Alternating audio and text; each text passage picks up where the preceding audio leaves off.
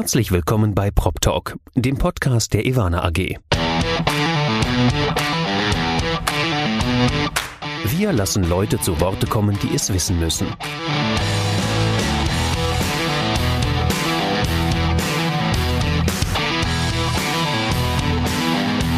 Aus der Branche für die Branche. Mit Ihrem Moderator Andy Dietrich. Herzlich willkommen bei Prop Talk, dem Podcast der Ivana AG. Ich sitze heute schon wieder nicht alleine. Mir gegenüber sitzt eine strahlende Sarah Maria Schlesinger. Sarah, hi. Hi, Andi.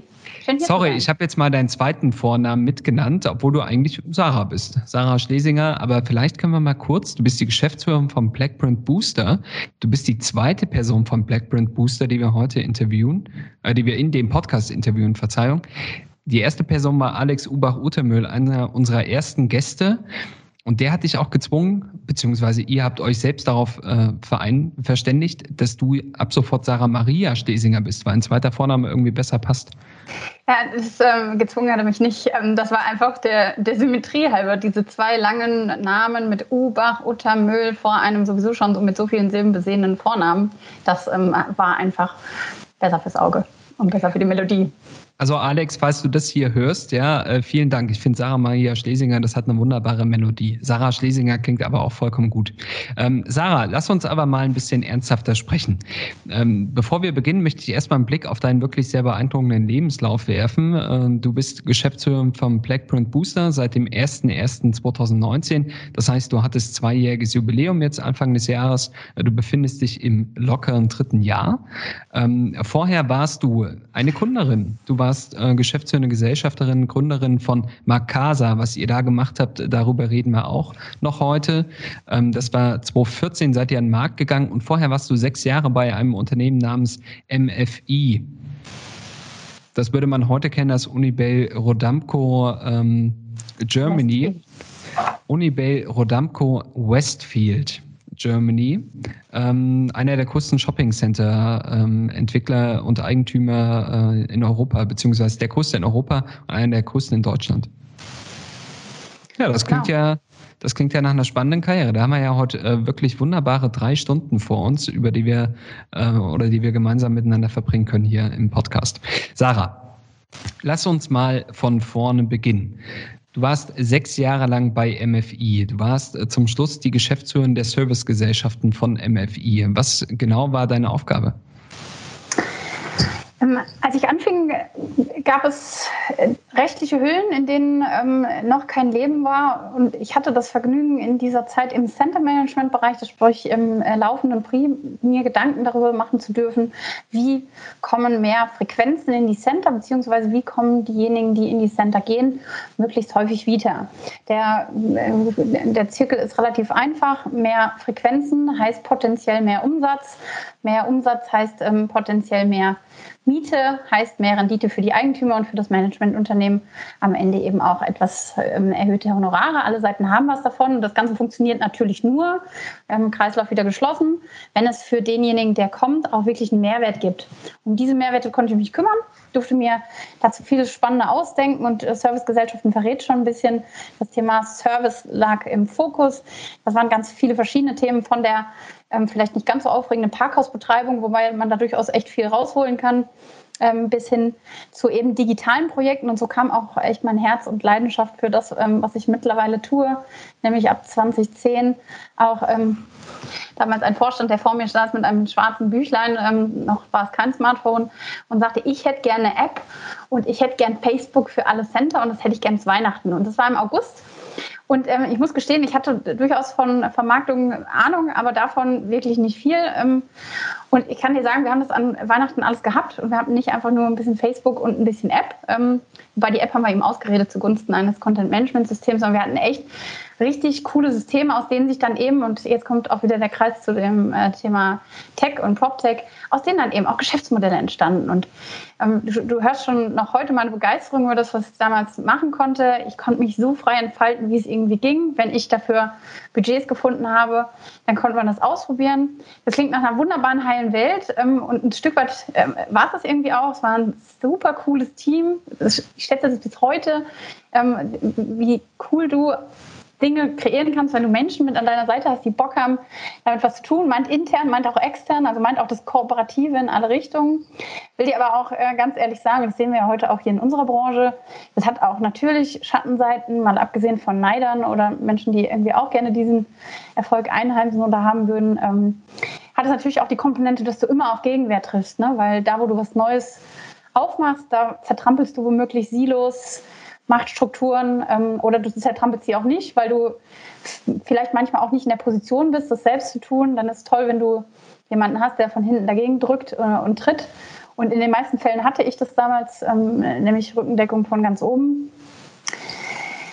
Vielleicht mit ein bisschen Blick darauf, dass die meisten schon geahnt haben, was sowas macht. Ähm, wenn du mhm. nämlich solche, das, das ist die, äh, ne, du hast gerade eben schon gesagt, Kirsche auf der Sahne, ähm, auch in den durchaus Due Diligence gewesen von MFI dann zum, also vom Familienunternehmen dann erstmal Perella Weinberg ähm, als ja, Heuschrecken-Hedgefonds, der eingestiegen ist, bis hin dann zu ähm, dem strategischen Exit an Uni bei Rodamco, die durchaus den Wert dieser Companies und der Geschäftsmodelle beziehungsweise auch der Services, die da drin liegen, erkannt haben und auch mit, ja, ganz klar mit eingepresst und bewertet haben.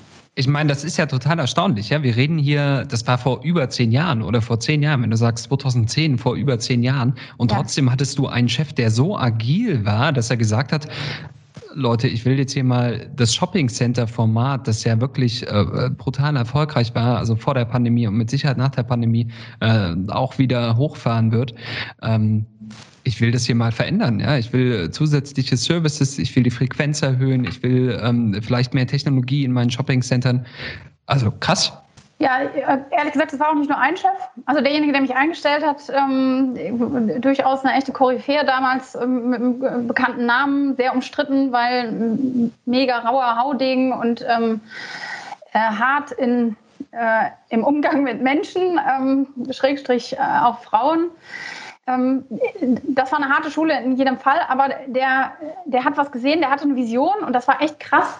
Und wenn jemand eine Vision hat und dir da schafft, diese Leidenschaft mitzugeben oder auch zu wecken und dir auch die zu ermöglichen, dann kannst du wo ankommen. Und man hat den nach, ähm, also 2010, ähm, nach zwei Jahren meines Wirkens dort, hat man ihn freigesetzt und das war mitten in dieser Due Diligence-Phase ähm, äh, zu ähm, Perella Weinberg. Und dann kam der neue Vorstand und da gab es eigentlich ja, zwei Optionen. Ne? Entweder ich fliege oder ähm, ich bleibe eben da. Und ähm, das war dann auch kurz, äh, kurz danach stand er mit diesem schwarzen Blöckchen vor mir und sagte, ich will die App und ich äh, hätte gerne Facebook, weil der einfach erkannt hat, was, was du hier rausholen kannst. Und da ging es ja auch nicht um mich, ne? das muss man sich ja auch klar machen. Ähm, ging es ja ganz klar darum, dass ein Vorstand damit natürlich auch glänzen kann, ähm, wenn er etwas schafft. Und ne, nochmal ins Verhältnis gesetzt, es war ein Familienunternehmen. Es ist ein, ne, wenn du so möchtest, vielleicht sogar einer der Hidden Champion. Davon haben wir viele auch in unserer Branche hier. Und du kannst eben mit relativ einfachen Mitteln und auch wirklich mit einem überschaubaren Team. Ähm, also ich hatte am Ende jetzt mal wirklich Buchhaltung, Controlling mit, ähm, mit zugerechnet. Ne, hatte ich ein Kernteam von ähm, fünf, sechs Leuten. Mehr waren wir nicht, um das mit auf die Reihe zu setzen.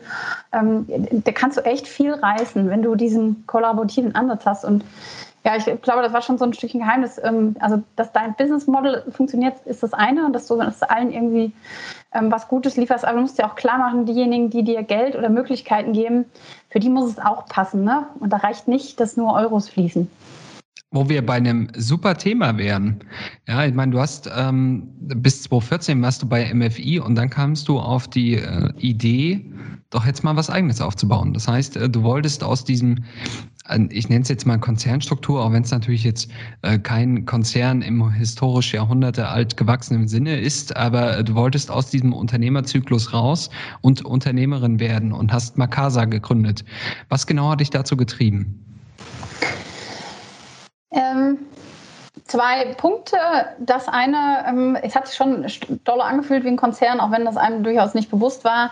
Aber wenn du mal so viel Blut geleckt hast, ähm, was es heißt, selbst etwas aufzubauen und zu schaffen.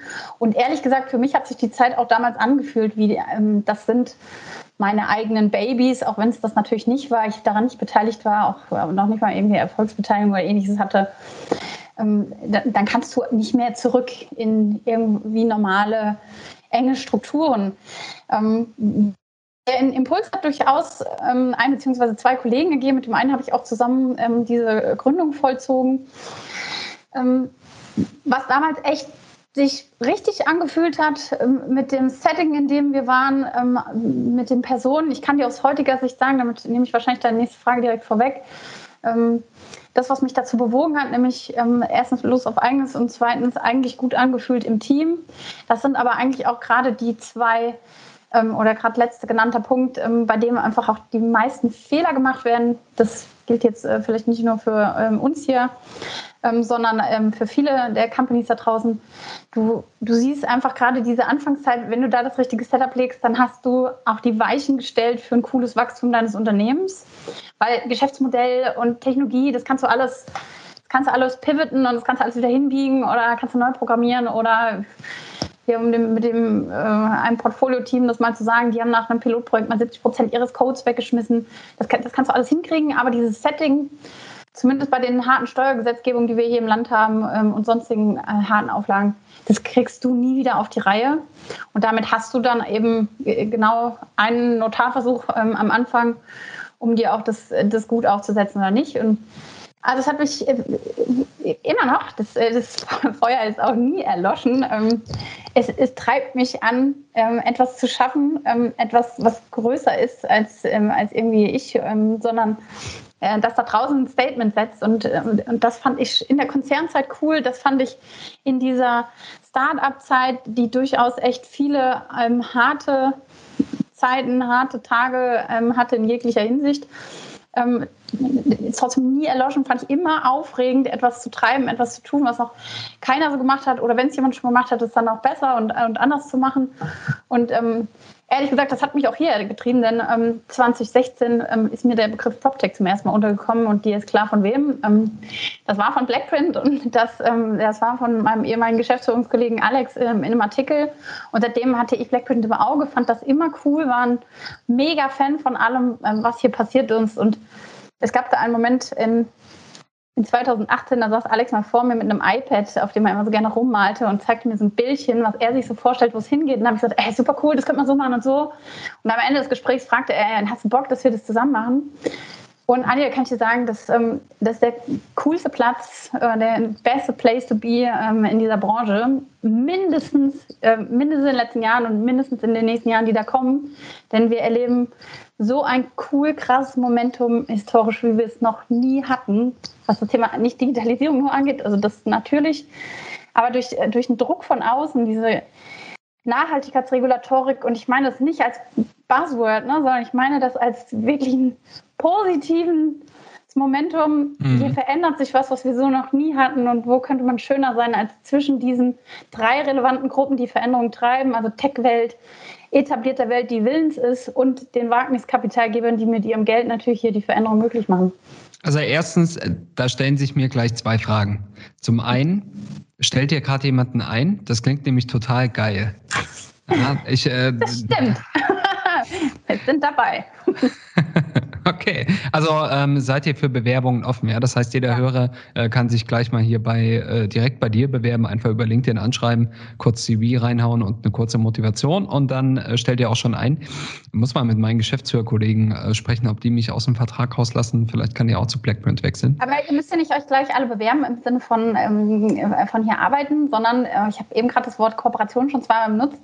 Das okay. hängt hier echt riesig hoch. Und das ist das, was da draußen die Welt verändert. Und äh, ne, für Kooperationen oder Kooperationen anzustiften, da sind wir immer zu haben. Und wie du ja auch weißt, wir, wir haben da so eine spannende, mindestens eine, äh, wenn nicht mehrere Plattformen im Jahr, auf denen was stattfindet. Also wer schon immer mal mit einem coolen, spannenden Thema auf einer Bühne krabbeln will, weil er selbst eine Vision in sich trägt oder vielleicht ein Stück weit davon ähm, den Weg schon gegangen ist, ähm, ne, her damit. Her mit euren, nicht Bewerbungen, sondern mit euren Sätzen, ähm, was ihr einfach gerne dieser Branche mal mitgeben würdet, wo es hingeht. Also über das Thema reden wir gleich auf jeden Fall nochmal. Aber bevor wir das machen, habe ich noch die zweite Frage, die ich mir gestellt habe. Äh, du hast gesagt, Mitte 2018 saßt du bei Menschenfänger Alex gegenüber und der hat dich davon begeistert, arbeitet auch bei Blackprint Partners mit, beziehungsweise so wie das klingt, hast du eher dir das Bild so skizziert, dass du von Anfang an begeistert warst, um damit zu arbeiten. Ja, äh, das äh, spricht auch wieder für deine tolle Eigenmotivation.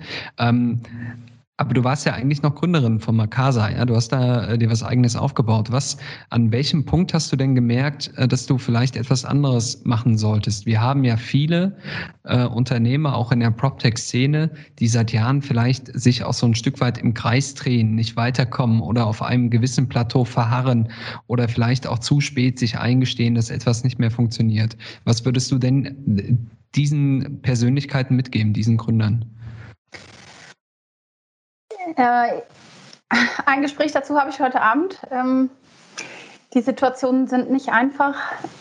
So den altklugen Tipp von du müsstest dieses oder jenes tun, den gibt es einfach nicht. Es ist ein Prozess, der zum einen in dir reifen muss. Ähm, dazu gehört im Wesentlichen der verfluchte Mut, das dann auch umzureißen ähm, und dann auch was zu opfern. Meistens ist es ja auch Geld. Also man hat Geld reingesteckt und irgendwie stirbt am Ende diese äh, Hoffnung, äh, das da mal jemals wieder rauszukriegen. Ich glaube, das ist einer der härtesten Punkte daran, ähm, der die Leute davon abhält, das zu tun. Aber du musst abschließen, um was Neues zu machen. Jetzt ähm, muss ich dir allerdings auch sagen, ähm, so richtig abgeschlossen habe ich nicht. Ähm, also ich bin mit dem Unternehmen ähm, nach wie vor zumindest gesellschaftsrechtlich äh, verbunden. Insofern bin ich da vielleicht nicht, gar nicht der richtige Tippgeber. An anderer Stelle muss ich aber auch sagen, die Situation ist meistens nicht so, dass du das ja mal eben alleine entscheiden kannst. Ne? Also mhm. klar kannst du sagen, ich schmeiß alles hin, ich, ich türme nach Afrika und nach wie die Sinnflut. Ähm, sofern du Kind, Kegelhaus, ich weiß nicht was hast ähm, oder auch irgendwie einfach hier dein Land äh, und deinen Ort liebst, ähm, lässt sich ja auch nicht einfach so einreißen. Vor allen Dingen nicht, weil du ja rechtliche Komponenten da dran hast ich nicht so ganz verhehlen, ähm, Andi, das ähm, gilt ja für die meisten, die du gerade angesprochen hast, die sind ja meistens verpflichtet, ob Gesellschaftsvertrag bestimmte Dinge zu tun. Und wenn sie auch noch Geschäftsführer sind, dann hängen sie in diesem Land ähm, auch noch richtig am Fliegenfänger mit der ja, Chance, ähm, eben nie wieder, oder zumindest mal fünf Jahre lang, wenn du Mist baust, ähm, tätig zu sein im anderen Unternehmen oder wieder geschäftsführungstätig zu sein. Und je nachdem, ob du da wohlwollende Mitgesellschafter hast, und da muss ich auch ehrlich sagen, in den meisten Fällen, wenn jemand so einen Entschluss trifft oder es fort, dann hast du das Wohlwollen in der Regel nicht mehr.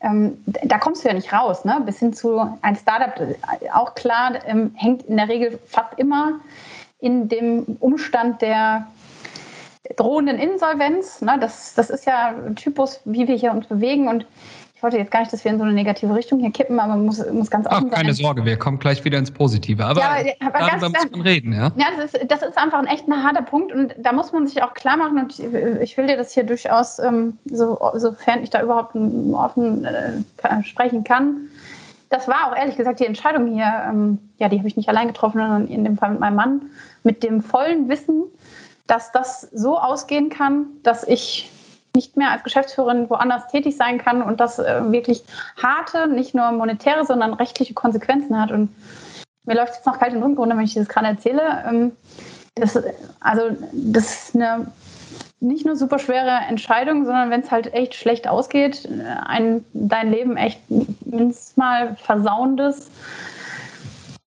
Ereignis in deinem Leben. Aber wenn du den Mut hast, es zu richten, mhm. Nur so kann es auch wieder gut werden. Ne?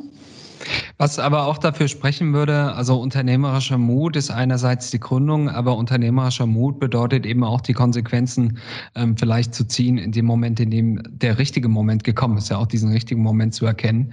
Und ähm, man kann nur sagen, in anderen Ländern wird diese Idee des Fail Fast, ja, etwas auszuprobieren, etwas umzusetzen, aber dann auch relativ schnell zu registrieren, wann es nicht mehr funktioniert, ähm, wird deutlich stärker glorifiziert als in Deutschland. In Deutschland gehört gehört dieses Scheitern, wie es ja genannt wird. Ich finde diesen Begriff Scheitern viel zu negativ konnotiert. Ähm, der schreckt halt viele noch ab. Ja? Leute haben Angst zu scheitern. In anderen Ländern ist es sogar ein Statussymbol, wenn du diverse Ideen einfach umgesetzt hast und damit gescheitert bist, weil es natürlich eine Erfahrung ist, die man als typischer Arbeitnehmer nicht machen wird. Ja? Dann setzt du vielleicht eine Idee um, die der Chef dann irgendwann abmoderiert und sagt, okay, das wird nichts. Oder du kannst vielleicht mal eine äh, falsche Entscheidung getroffen haben aber in dem Ausmaß, in dem Verantwortungskreis und auch mit dem Mut, ja, das ist schon eine ganz eigene Eigenschaft, was, ähm, wie ich finde, für alle spricht, weswegen ich dir auch gesagt habe, und da haben wir wieder den Schwenk ins Positive, für eine eurer tollen Plattformen bei Blackprint Partners wäre doch eine Art Fuck-Up-Session, so nennt man das, ähm, für PropTech-Unternehmer genau richtig.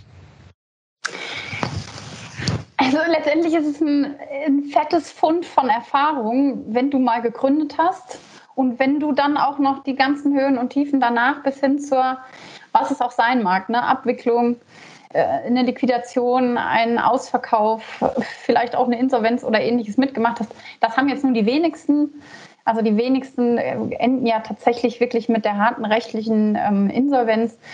Aber aus jedem dieser Geschichten, und das ist ja dann nicht der eine Zeitpunkt am Ende, sondern das ist ja der Weg dahin, kannst du so unglaublich coole Lehren ziehen für dich selbst, wenn du das denn willst, oder kannst einfach zuhören und kannst es belächeln, kannst einen schönen Abend haben. Gibt ja auch durchaus im Fernsehen witzige ähm, vermeintliche Fuck-Up-Sessions von Leuten, die heute so fucking erfolgreich sind, dass du ihnen dieses Scheitern eigentlich gar nicht abnimmst. Äh, vor allem, wenn sie damit auch noch Knete verdienen und auf die Bühne gehen, bin ich sicher, wie authentisch das dann ist. Aber da hast du natürlich recht. Und wenn du sagst, fail fast, lass mich da kurz einen Satz zu sagen.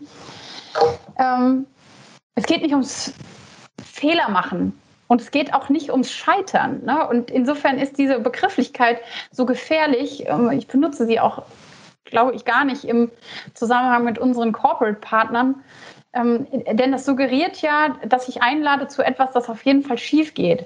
Das tue ich ja nicht. Ne? Und niemand startet ja ein Projekt, wenn er wissentlich ins äh, Desaster läuft, sondern er tut es ja in der Regel, weil er daran glaubt, ich, er, sie ist.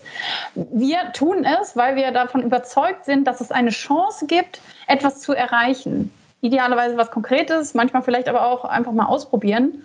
Und ich glaube, das ist ähm, vielleicht das entscheidende Schlagwort. Es geht darum, etwas auszuprobieren, um, um Bewegung reinzubringen, ne? um Erkenntnisse zu bekommen oder um tatsächlich einen Erfolg oder mehrere Erfolge zu feiern. Und da auf dem Weg hin kann es sein, dass du justieren musst.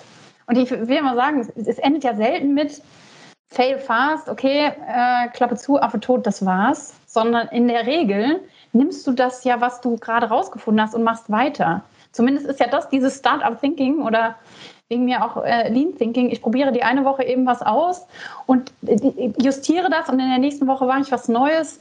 Ich schmeiße meinen Code weg ähm, und programmiere den Rest neu oder ich justiere mein Business Model. Ich habe vorher auf B2C äh, geschaut und jetzt gehe ich auf B2B, weil das viel cleverer ist. Oder bisher habe ich einen Direct Sales gehabt, das ist aber absurd. Ich suche mir einen Kooperationspartner, dann kann ich hier viel besser das machen, was ich am besten kann. Also dieses, dieses Adaptionsvermögen, das brauchst du schon. Nur du kannst nichts adaptieren, wenn du nicht vorher weißt, äh, was nicht funktioniert. Mhm. Ja, super spannend. Also ich meine, das ist tatsächlich ein Thema, über das man ganze Bücher, ganze Filme machen könnte. Verdienen ja, weil manche einfach, Leute viel Geld mit. Da verdienen manche Leute viel Geld mit. Ich glaube, diese, äh, dieses Eventformat Fuck Up Sessions ist auch monetär durchaus sehr lukrativ geworden. Ähm, wenn nicht gerade Corona ist. Lass uns mal äh, kurz drauf schauen. Blackprint Partners. Ja, ihr seid, ähm, du hast es gesagt, ich habe den Begriff PropTech übrigens, glaube ich, auch das erste Mal von Alex äh, Ubach gehört. Ähm, damals gab es noch diverse andere Begriffe, äh, die in der Auswahl waren. PropTech hat sich durchgesetzt. Ähm, ihr seid so ein bisschen was wie der wie das Ökosystem des PropTech-Sektors. Ihr seid einerseits die starke Stimme, ihr habt Veranstaltungen ähm, für PropTechs, für äh, etablierte Immobilienunternehmen, die sich für PropTechs äh, interessieren. Ihr habt ein Acceleratorprogramm, ihr ähm, investiert also aktiv auch in, in PropTechs, ihr bildet sie aus, ihr, ihr stärkt sozusagen äh, die Verbindung oder das, ihr seid das verbindende Element zwischen PropTech und Immobilienbranche. Da bist du ja an einer extrem wichtigen Schnittstelle. Und was ihr kürzlich gemacht habt, das war der weltweit größte PropTech-Pitch, eure Real PropTech-Pitches. Ob es nur der weltweit größte PropTech-Pitch war, schauen wir mal. Ja, ähm, aber auf jeden Fall habt ihr es geschafft, dass sich mehr als 200 äh, PropTech-Unternehmen in einer virtuellen Veranstaltung vorgestellt haben mit eigenen Videos. Krass. Ja, finde ich auch krass das zeigt auch, was Team leisten kann. Ich kam mit so einer irren Idee ähm, um die Ecke im, im November und hatte ähm, ehrlich gesagt dabei zwei Gedanken äh, und habe nicht geahnt, wo uns das hinführen wird. Ähm, dass es am Ende 212 Video-Pitches waren, die auch teilgenommen haben am Award und insgesamt 262 Unternehmen, die sich vorgestellt haben auf der Plattform mega Hammer, zeigt aber auch einfach, wie relevant das Thema gerade da draußen ist und wie sehr es eben auch ähm, einfach Visibilität und Bühne braucht. Ähm, die Idee ähm, dahinter war. Die Real PropTech als Fachkonferenz hat eine ganz andere Funktion im September. Die, da geht es um Impulse, da geht es um Visionen, um eine Zukunftsschau. Da geht es äh, ganz klar um Formate wie, wie Panels oder eben auch eine Keynote, in der man sich ähm, über das, was da kommt, ähm, auf einem ganz anderen High-Level austauscht. Jedenfalls nicht um Sales, jedenfalls nicht um Werbung und jedenfalls nicht ums konkrete Produkt. Und dieser Wunsch, der ist über den Sommer ganz häufig an uns herangetragen worden und der ist danach, und das war einer der beiden Gründe, aus der Corporate-Welt ganz stark an uns herangetragen worden und gesagt, ist ja super, dass ihr das da gemacht habt, aber ich habe mir gehofft, dass ich da viel mehr Kontakte zu PropTechs finde und das konnte ich da gar nicht. Oder das konnte ich da nicht so, wie ich das wollte. Und wenn die da waren, dann war ihr Profil gar nicht aussagekräftig. So, ja, das war auch ähm, da unter anderem von Todesstrafe verboten, ähm, da Werbung für das Produkt zu machen, sondern als Experten sich zu positionieren, wie das eine Konferenz macht. Und der zweite Grund war, dass ähm, in den letzten Monaten mit viel intrinsischer Motivation ähm, im Corona-Jahr angefangen ähm, und dann jetzt in diesem Jahr ähm, eben auch vorgestellt, Anfang März, die PropTech Germany-Studie entstanden ist. Und dazu brauchten wir viele Antworten, möglichst viele ehrliche Antworten, die auch echt Zeit gekostet haben, denn damit da was Vernünftiges warum kommt. Und ich halte das für unglaublich essentiell, dass wir nicht einfach nur einen Spiegel haben, wie manche Verbände das ja hier tun und ähm, sagen, wo wir mit der Digitalisierung stehen aus Sicht der Etablierten, sondern einfach ein bisschen viel, viel besser verstehen, wo steht eigentlich die Tech-Welt da draußen, was sind das für Technologien, aber am entscheidendsten, welchen Hürden begegnen die beim Aufbau ihres Geschäftsmodells, beim Thema Verkauf, also Marktetablierung und dann eben auch bei der Implementierung. Und wo stehen wir denn eigentlich mit dem Thema Kooperation untereinander, aber vor allen Dingen auch mit der etablierten Welt? Und also Andi, ohne ohne Daten und ohne Wissen, wie können wir da hier, also das gilt jetzt nicht nur für uns, für uns ist es auch wichtig, aber wie kann da eigentlich da draußen in der Branche agiert werden? Wie können wir uns zukunftsfähig ausrichten, wenn wir die Hälfte dieser Welt, und damit meine ich nicht ganze Zahlen, sondern in, äh, in vielleicht meiner gefühlten Blase hier schon, ähm, die Tech-Welt, wenn wir das nicht verstehen? Denn das, was wir da draußen sehen, ist ja, es wächst zusammen. Und beide ähm, Sachen brachten ähm, irgendwann über Nacht diesen Gedanken im November. Das Team ist zum Glück mitgegangen. Anfang November, äh, Anfang Dezember haben wir das gelauncht und ich finde es denn Hammer. Zum einen, wie viel Vertrauen ähm, uns das auch entgegengebracht hat, weil die Leute haben ähm, ein Berliner Unternehmen rief uns danach an und sagte, wir haben fast drei Stunden mit dem Fragebogen verbracht. Ich würde sagen, es war eine Ausnahme. Ähm, die haben es besonders gut gemacht. Aber du brauchtest schon 45 Minuten, um uns diese Daten und die Fragen zu beantworten, damit wir das machen können. Und ich würde sagen, der Erfolg äh, gibt irgendwie recht. Es war ein cooles mhm. Event, die meisten hatten echt Spaß. Ähm, ja, es war zeigt, total cool, ja. Es zeigt sich eine Schere, ja. äh, ein Stück weit, denn der, die Sehnsucht, und die kam ja nun aus der Tech-Welt, ähm, nach Bühne und nach Visibilität war echt groß. Und es haben sich wirklich coole Unternehmen ähm, und viele Unternehmen, egal ob frühe Phase oder eben nicht, Mühe gegeben mit geilen, wenn ich das so sagen darf, Pitches. Also auch marketingtechnisch toll inszeniert. Und auf der anderen Seite hast du echt auch eine ganze Menge Unternehmen gehabt, die dir das ähm, in einer noch nicht so großartigen Qualität vorgeführt haben, wie das eigentlich sein sollte, denn das ist ja das Aushängeschild, das ist ja die Visitenkarte und oder ich sag's mal ein bisschen hier äh, aus der weiblichen Küche gedacht, ne? Ähm, das ist ja auch der Appetizer, der ähm, der Bock macht, da in das Essen dann auch reinzubeißen. Mhm. Also es sollte ja auch Lust machen, mit den Leuten zusammenzuarbeiten und ähm, ich wünsche mir für das nächste Jahr, wenn wir das wiederholen, dass wir da auf jeden Fall ganz viel Schippe noch oben drauflegen, was diese Inszenierung anging. Ich weiß ein erstes Mal, das war auch für uns ein verdammtes Risiko, hätte ja auch anders ausgehen können. Ähm, vielleicht war da auch nicht das Vertrauen da, ähm, dass es so groß wird und dass es so eine Reichweite gibt. Und ich gestehe dir auch, wir haben von dem Award auch nichts gesagt. Also, dass man ähm, tatsächlich auch ausgezeichnet werden kann ja. für eine coole Kreativleistung, also für den besten Pitch und mal eben nicht für deinen größten, geilsten Hockeystick der Welt. Ähm, das, das haben wir erst getan, als sozusagen die, die Klappe zu war und die letzte Bewerbung dann auch ähm, eingegangen war. Aber ja, unterm Strich, äh, Experiment, würde ich sagen, ähm, geglückt. Und das kann man äh, wirklich deutlich sagen. Also Ivana war auch mit in der Endrunde, aber äh, gegen Kermit den Frosch konnte niemand äh, ankämpfen. Vielleicht ja. kannst du ja kurz mal über den Gewinner sprechen. Ich meine, die haben sich's verdient. Wer hat denn gewonnen? Kermit der Frosch ist jetzt wahrscheinlich ein Insider für viele. Ja, ähm, ohne Schleichwerbung zu machen, ähm, wer es genauer wissen möchte, kann sich gerne angucken. PropTechGermanyAward.de, äh, wunderschön neutrale Seite. Schaut euch gerne nicht nur den, sondern die acht Gewinner an. Es gab acht Kategorien. Ähm, und obwohl es um Kreativleistung geht, haben wir uns erlaubt, es in Lebenszyklusphasen ähm, einzuteilen. Also das ist ein Bezug zum äh, zur Immobilie gibt, ähm, weil was hilft ein Preis, den du dir, ähm, wie sagte der Animus-Kollege so schön, ähm, in deine Lobby reinstellst, wenn da eben draufsteht, äh, bester Schnitt oder attraktivster äh, Nebendarsteller, das ist nicht besonders hilfreich. Ähm, wenn es um den attraktivsten Nebendarsteller geht, dann ähm, hat es aber offensichtlich ja doch geholfen. Denn ähm, das Gewinnerteam äh, hat sich dazu entschieden, äh, bei eBay eine ähm, gebrauchte ähm, Kermit der Froschpuppe zu bestellen und diese Figur zusammen mit den Slides ähm, eben tatsächlich fortzuführen.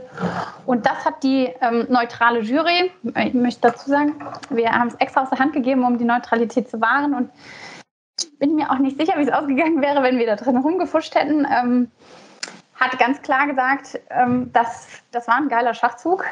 Ob das jetzt jeder so ähm, bewerten mag, ähm, spielt ja keine Rolle. Aber man muss einfach sagen, die, die haben die Aufgabe verstanden. Sie haben sich ins Gedächtnis gebracht mit dem, ähm, was sie da äh, tun. Und sie ähm, haben auf jeden Fall einfach in die kreative, das Bestmögliche aus ihrem, wie wir alle haben, ne, B2B-Produkte, eigentlich erstmal dröge langweilig, wenn es jetzt nicht gerade irgendwie eine coole ähm, Virtual Reality Anwendung ist, bei der du dann auch irgendwie durch ein Gebäude durchfahren kannst, dann ist ja das meiste, was wir hier tun, erstmal nicht so ganz leicht vorzuführen. Und mhm. da haben sie, da haben sie gut äh, reingesetzt. Und ja, das kann man sagen, ja. Werden wir im September auch noch was hören. Oh ja, das äh, lass uns mal über September sprechen. Das ist nämlich äh, die Future PropTech auf der äh, Real PropTech, Verzeihung. Die hieß früher mal Future PropTech ja. und seit 2019 heißt sie Real PropTech, weil The future becomes real. Ja, sehr gut. ähm, eure Real PropTech, das ist ein Format, auf das äh, sich äh, jeder, der wahrscheinlich entweder an der Schnittstelle zur Technologie arbeitet oder im Tech-Sektor, ähm, darauf freut. Ja, das ist im Prinzip wie ein großes Familientreffen. Ihr habt es damit geschafft, äh, das wirklich größte deutsche äh, PropTech-Treffen äh, zusammenzuschustern und jedes Jahr aufs neue Highlights zu setzen. Worauf dürfen wir uns denn dieses Jahr freuen? Äh, auf ein Leitmotiv, äh, das ausdrückt, was es dringend braucht, damit wir Zukunftsfähigkeit äh, in, in unserer Branche, ähm, aber eigentlich letztendlich für unsere gesamte Wirtschaft und uns Menschen herstellen. Das ist auf der einen Seite ähm, Technologie und auf der anderen Seite Geschäftsmodelle das eine ist ähm, Technologie, auf jeden Fall das, was wir als Mittel brauchen, um überhaupt etwas zu erreichen, von Nachhaltigkeitsanforderungen bis hin äh, zu Komfort, ähm, Wellbeing. Aber eben, und das ist ja das Entscheidende, damit können wir Daten verarbeiten, Prozesse effizienter machen und damit leiten wir die Grundlage für, tada, zweiter Teil, ähm, nämlich die Geschäftsmodelle. Und die, die wir heute haben, mit denen wir Rendite erwirtschaften, die werden einfach zu großen Teilen in den nächsten Jahren und äh, ja, Rede von dieser Dekade einfach nicht mehr funktionieren. Und gerade mhm. kurz vorhin schon mal über Shoppingcenter gesprochen, ne? wie werden eigentlich Mieten erwirtschaftet? Ne? Ich kann einfach nicht mehr umsatzbezogene Mieten auf eine Fläche rechnen, wenn ich fast den ganzen Umsatz eigentlich online mache. Ich kann jetzt durch den ganzen Lebenszyklus durchdeklinieren und das tun wir auch. Das ist ja auch unser Job, uns darüber Gedanken zu machen, wo sind denn eigentlich diese Lücken und wo geht es rein? Die Real PropTech hat mal abgesehen von den Netzwerken, ähm, und da sage ich auch jeden Fall gleich einen Satz als Appetizer zu, ähm, ganz klar den, den Wunsch und die Zielsetzung, ähm, Visionen zu kreieren und die möglichst so ähm, zu transportieren, dass die Zuhörerschaft, ähm, und das meint etablierte Welt, also Entscheider der etablierten Welt, ähm, meint aber auch die Tech-Seite, eine Idee davon kriegt, wo geht's hin und was davon picken wir uns raus, an was arbeiten wir uns ab, wo möchten wir uns positionieren und wo positionieren wir uns vielleicht, also dass die Spannenden davon auch auf die Bühne gehen. Das machen wir auch dieses Jahr. Traditionell gibt es zwei Bühnen ähm, und damit kriegst du auch gerade schon raus, ähm, wo es hingeht. Ich habe das Location Scouting ähm, in der letzten Woche mit den Kollegen durch. Wir werden einen Ortswechsel anstreben, ähm, also weg von dem äh, sehr tech-basierten, aber dafür weniger immobilienfreundlichen Berlin ähm, in die Stadt, die für uns äh, unser Zuhause ist, nämlich ähm, nach Frankfurt oder zumindest die Region Frankfurt. Ähm, wird bisschen verschiedene Locations geben. Äh, aktuell funktioniert das, ähm, also jetzt äh, vielleicht gerade hier nicht heute Morgen und mit dem, dem dritten Lockdown, der dann nochmal kommen mag, ähm, aber so wie es genehmigungstechnisch aussieht, wir sind am 2. und 3. September unterwegs, ähm, wird es physisch wieder möglich sein. Bis 500 Mann, äh, davon gehen wir jetzt mit den Behörden gerade aus. Ähm, das wird locker sein. Die Location gibt bis 3200 her. Äh, das kann ich mir jetzt irgendwie nicht vorstellen dieses Jahr. Kann dir aber vorwegnehmen, ähm, es wird auf jeden Fall, so wie letztes Jahr auch, digital werden. Also wenn um gar nichts geht, dann machen wir es eben rein äh, digital und machen wie letztes Jahr auch nur die Speaker dort.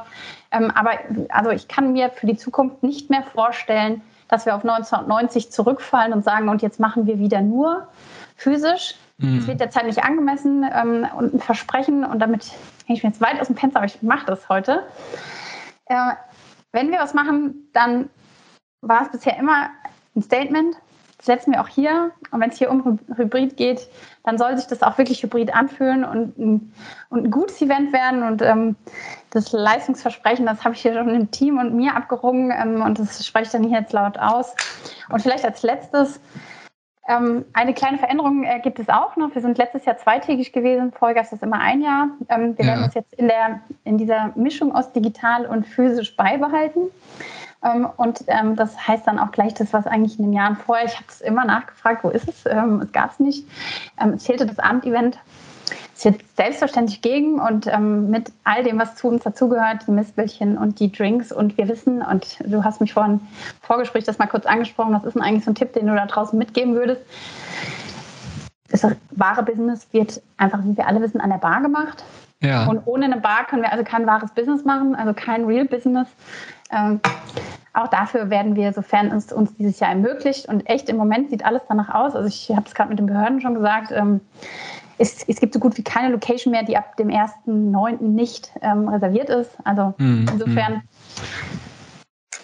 Also wenn es eine offene Bar gibt, äh, Sarah. Bist und, du da? Äh, da bin ich da.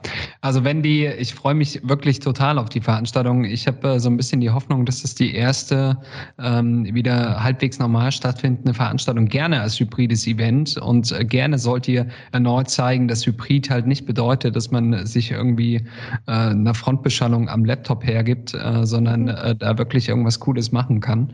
Ähm, also ich freue mich da mega drauf. Ich glaube, ich äh, sage im Namen aller Hörer, die wir hier haben, äh, ich drücke die Daumen.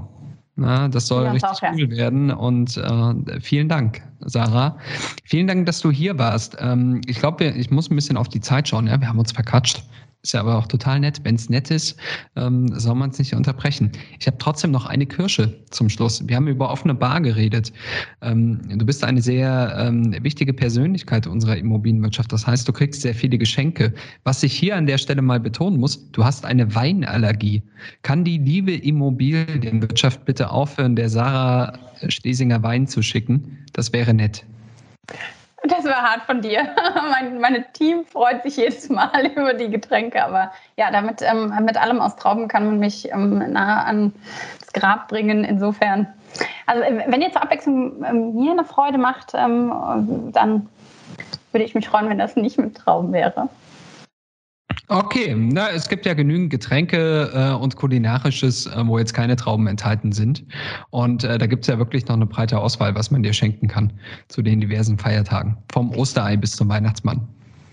Vielen Dank, Sarah. Danke äh, dir, danke, Andi. War Spaß. Ähm, an euer Team, bleibt gesund. An dich, bleibt gesund. Viele Grüße ins Homeoffice und dann sehen wir uns hoffentlich aller spätestens im September, gerne auch früher. Bis bald. Machen wir. Tschüss.